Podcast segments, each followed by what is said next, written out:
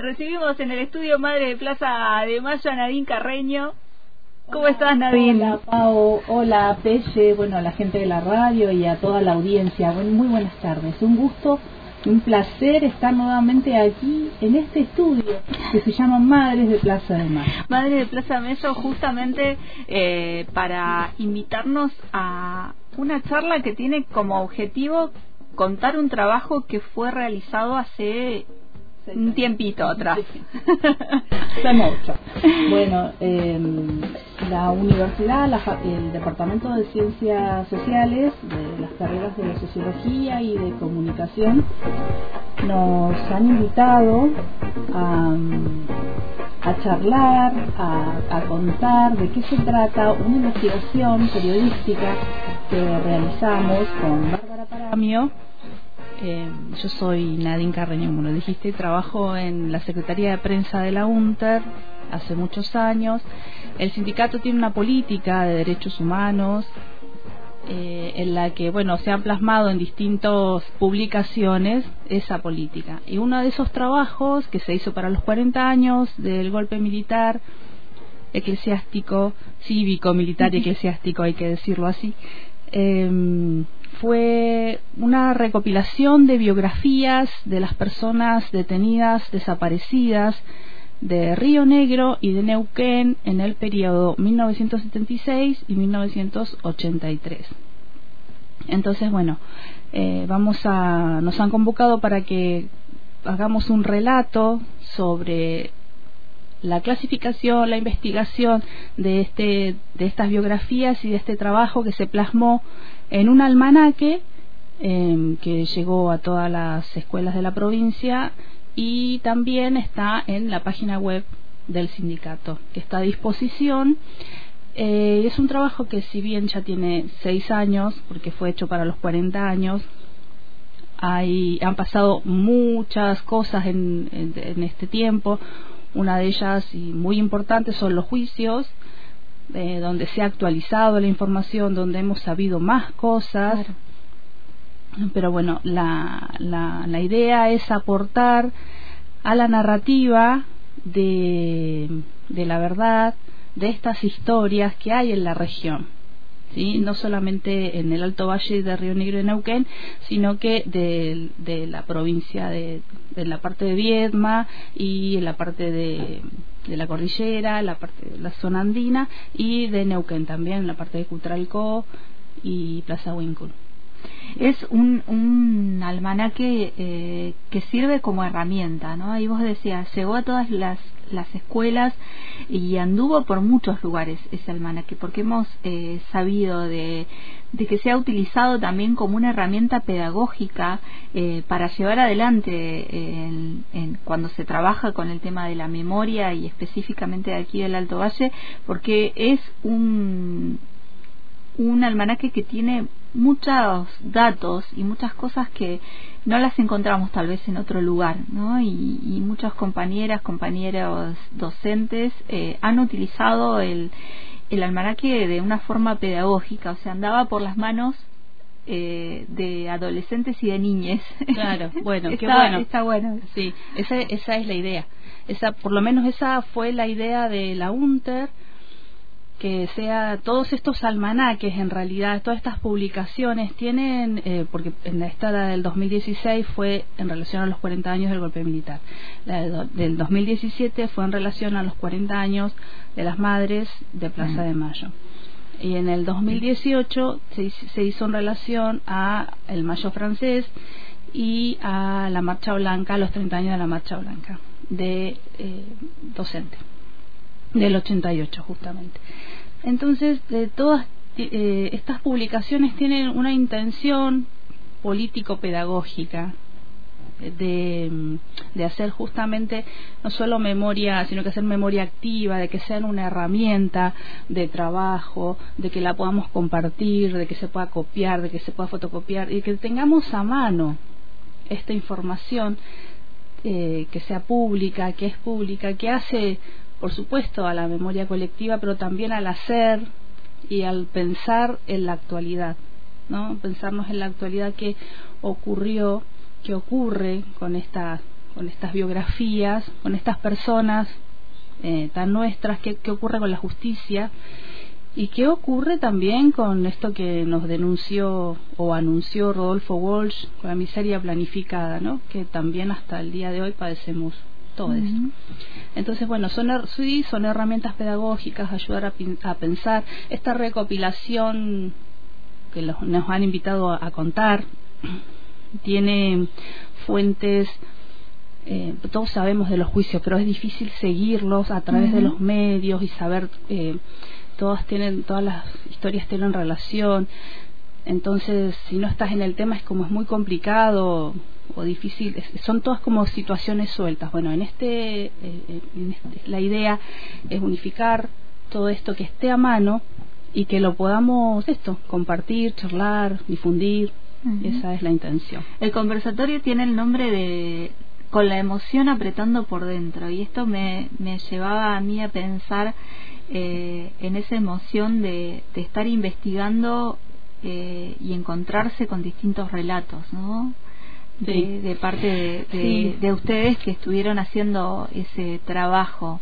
Sí, cada biografía, cada persona desaparecida es una injusticia, todas. Eh, todavía no, nos, nos siguen resonando algunas que son las que vamos a, a conversar, son las que traemos esa investigación. También queremos eh, contarles a, los estudiantes y al, y, al, auditorio, a las personas que vayan, eh, quienes sumaron aporte también. Eh, porque nos leímos, nuestras fuentes fueron documentos legales, libros, este, fallos judiciales, textos muy densos, muy pesados, artículos periodísticos. Eh, pero también, bueno, en el caso de Carlos Esponda, por ejemplo, de Fisque Menuco, no teníamos mucha información. Eh, forma parte de una lista, pero ¿qué pasa con esa lista? O sea, y cómo era y cómo es su rostro y buscamos su, su cotidianeidad. Y, bueno, resulta que sus hijas, una de ellas forma parte de hijos, es docente, universitaria, es una activa militante por los derechos humanos, así es que ella, su hermana y su mamá que también fue secuestrada y luego liberada, hicieron un, un, relato exclusivamente para el almanaque. Luego ese relato que hicieron, después de más de 30 años ¿no? del secuestro de su papá, ellas recién pudieron escribir eh, sobre, sobre lo que, un relato sobre él. Eh, entonces, bueno, a partir de eso, eh, este, este documento formó parte también de otros documentos, eh, ayudó a otras escuelas y a otras. Entonces, bueno, como a veces una investigación pidiendo este, ayuda y, y, aporta también a esto, no solo a la memoria regional, sino que ellas viven en La Plata, también a, a, trasladar a, hacia otros hacia otros espacios sí. Y esto que decimos siempre no los hilos invisibles que se van tejiendo eh, solitos no a veces uno empieza a tirar y empieza a desarmar sí. Ahora le, le contamos eh, porque bueno, también es parte del almanaque, o sea, está la biografía ahí de su papá que escribió ella, con información también que, que aportamos de los juicios y de, y de su, del testimonio de su, que dio su mamá eh, cuando le tocó eh, testimoniar. Y, y, bueno, estaba muy contenta, dijo que tal vez iba a, a mandar algo, pero bueno, eh, estaba se alegran se alegran porque mm, es como te digo es algo que fue en el 2016 y ahora estamos retomando eh, por esta invitación de la de la facultad que bueno en el marco del 24 de marzo este, y como se está volviendo a la presencialidad se, se puede realizar una eh, charla y un conversatorio tan necesario pensaba yo en el contexto de, de la universidad donde hay eh, formadores de sociólogos, politólogos, comunicadores, eh, la importancia que tiene eh, una mirada de desde este lugar, ¿no? Desde el lugar de la memoria, de todo lo que se puede hacer todavía para adelante. Sí, hay mucho. Eh, sí, es, es importante también porque mm, pensaba, eh, la universidad va a cumplir 50 años eh, una de las personas que, que, trabajó, que militó para que pueda existir la Universidad Nacional del Comahue es Patricio Dillon. No, Patricio era, muy jovencito, tendría 19 años, participaba activamente en actividades de la, de la comunidad de Fisqueminuco, pero también participó en la creación de la universidad, ¿no? Entonces, bueno, eh, la historia de Patricio Dillon, esto que, este relato que te hago, está eh, también en la, es un dato eh, importante. Y también la historia de, bueno, en, este de recordar las biografías que hay, de, más allá de la información, así de que forma parte de un juicio y de un expediente, eh, me recuerdo de Susana Mujica. Bueno, Susana eh, fue docente universitaria, secuestrada también desde, desde su casa, eh, y su mamá, Beba Mujica, que fue muchos años eh, una activa militante de madres de Plaza de Mayo de Neuquén, entrañable ella, bueno, que también tiene relación de alguna manera con la universidad. Entonces, bueno, eso también está plasmado en, en el, almanaque. No vamos a contar muchas cosas más para que para que eh, todas pueden eh, acercarse. Es una charla abierta Sí, sí, es una charla abierta, un conversatorio en un aula muy bonita. Este, también traemos una proyección, tenemos una autorización de Irene Blaze, es un corto que habla sobre Leticia Veraldi, así que también estamos muy contentas porque, bueno, tuvimos esta, este gusto que nos vamos a dar de poder proyectar un, un corto de una cineasta eh, nacional que que habla también sobre una adolescente eh, detenida en plena calle en Cipoletti. Y también tiene relación con la educación porque, bueno, y se vincula con la noche de los lápices, que eso también fue, es algo que se desprende de, la, de, de esta investigación, es que hay muchos casos que se relacionan con casos a nivel nacional, tenemos Plan Cóndor, tenemos la noche de los lápices, eh, la noche de las corbatas y también tenemos este eh, eh, nietes que nos faltan que están secuestrados todavía que falta recuperar su identidad. Eso también se desprende de todos los de todas las biografías que hay de, de la zona. Un almanaque que habla de todas esas cosas, de las biografías, de las historias pasadas y presentes, porque ahí también mencionabas el tema de, de les nietes que faltan, eh, y dentro de esas biografías también está Adriana, ¿no? Adriana Metz, con su búsqueda, eh, amiga aquí de, Antena, la hemos escuchado muchas veces eh, y ha charlado con nosotros eh, en Antena Libre. Adriana que busca a, su hermano que nació en cautiverio, eh, sus papás allí fueron secuestrados, em, se sabe que su hermano nació en Bahía. Sí, así es, nació hace poquito, el 17 de abril, eh, estuvo fue su cumpleaños. De cumpleaños, y bueno, esto se sabe porque hubo, por los testimonios de, de una compañera que, de su mamá, que, que sabe cómo nació eh, y que nació un varón. Entonces, bueno, eh, lo que falta que digan más allá de los juicios y de las sentencias es qué hicieron con las personas que secuestraron y qué mm, y dónde están no les nietes que que se que se robaron.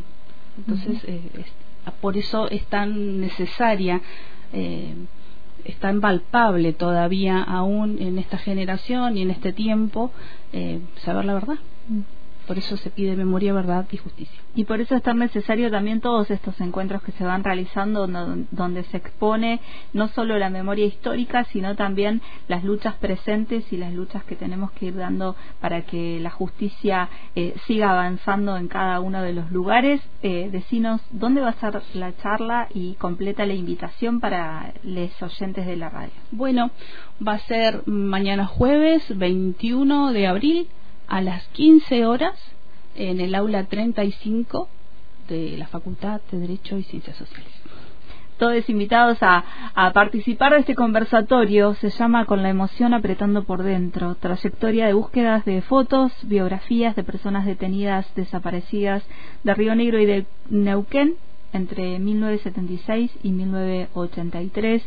Esta investigación realizada por Bárbara Paramio diseñadora editorial, y Nadine Carreño, trabajadora de la comunicación. Gracias por venir, Nadine, aquí al estudio Madres de Plaza de Mayo. Y bueno, nos sumamos a invitar a todos los que quieran participar. Sí, así es. Este, vamos a hablar también de, de qué significa encarar un trabajo de este tipo, em, cuando te tiran una idea y bueno, y hay que llevarla a concretarla, eh, de eso va, va, va, a ser la charla Bárbara. Y eh, también algo que vamos a hablar es sobre la imagen. Eh, tan necesaria en estos casos, en este caso, y qué cuando vemos una de estas fotos, ¿qué nos pasa? ¿No? Porque cuando vemos una foto fotocopiada, fotocopiada, fotocopiada, eh, que nos costaba tanto encontrar alguna en color incluso. O cuando vemos esas fotos y nos referencian a alguna a, nuestras madres a nuestras tías a alguna hermana mayor no sé. Bueno todo desde todo eso también vamos a charlar un poquito. Así que todos invitados gracias Nadine. Gracias a ustedes.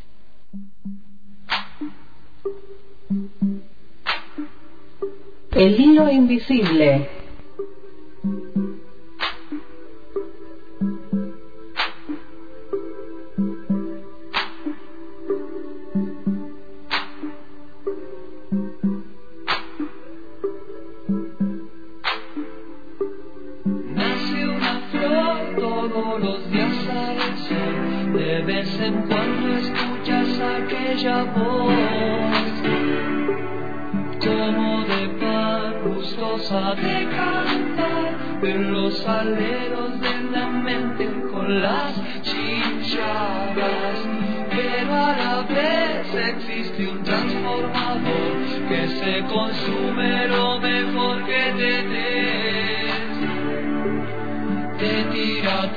atrás, te pide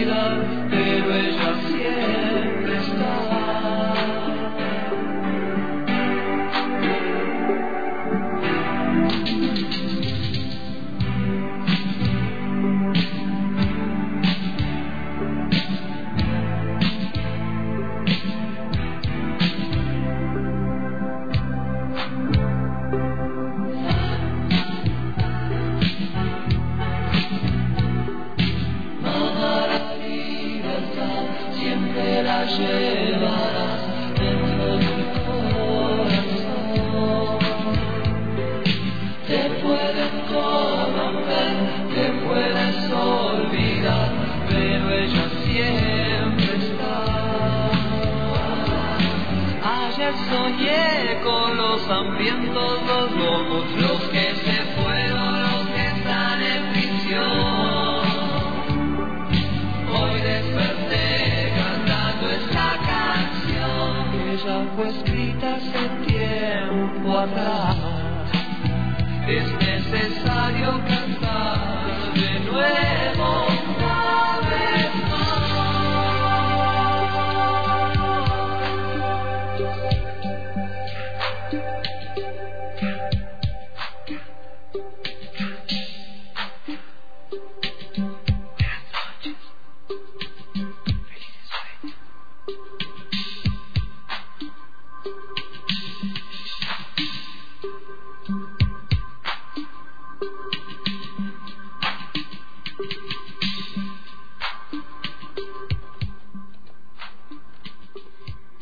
Escuchábamos en la tarde de Antena Libre a Charlie García con Inconsciente Colectivo.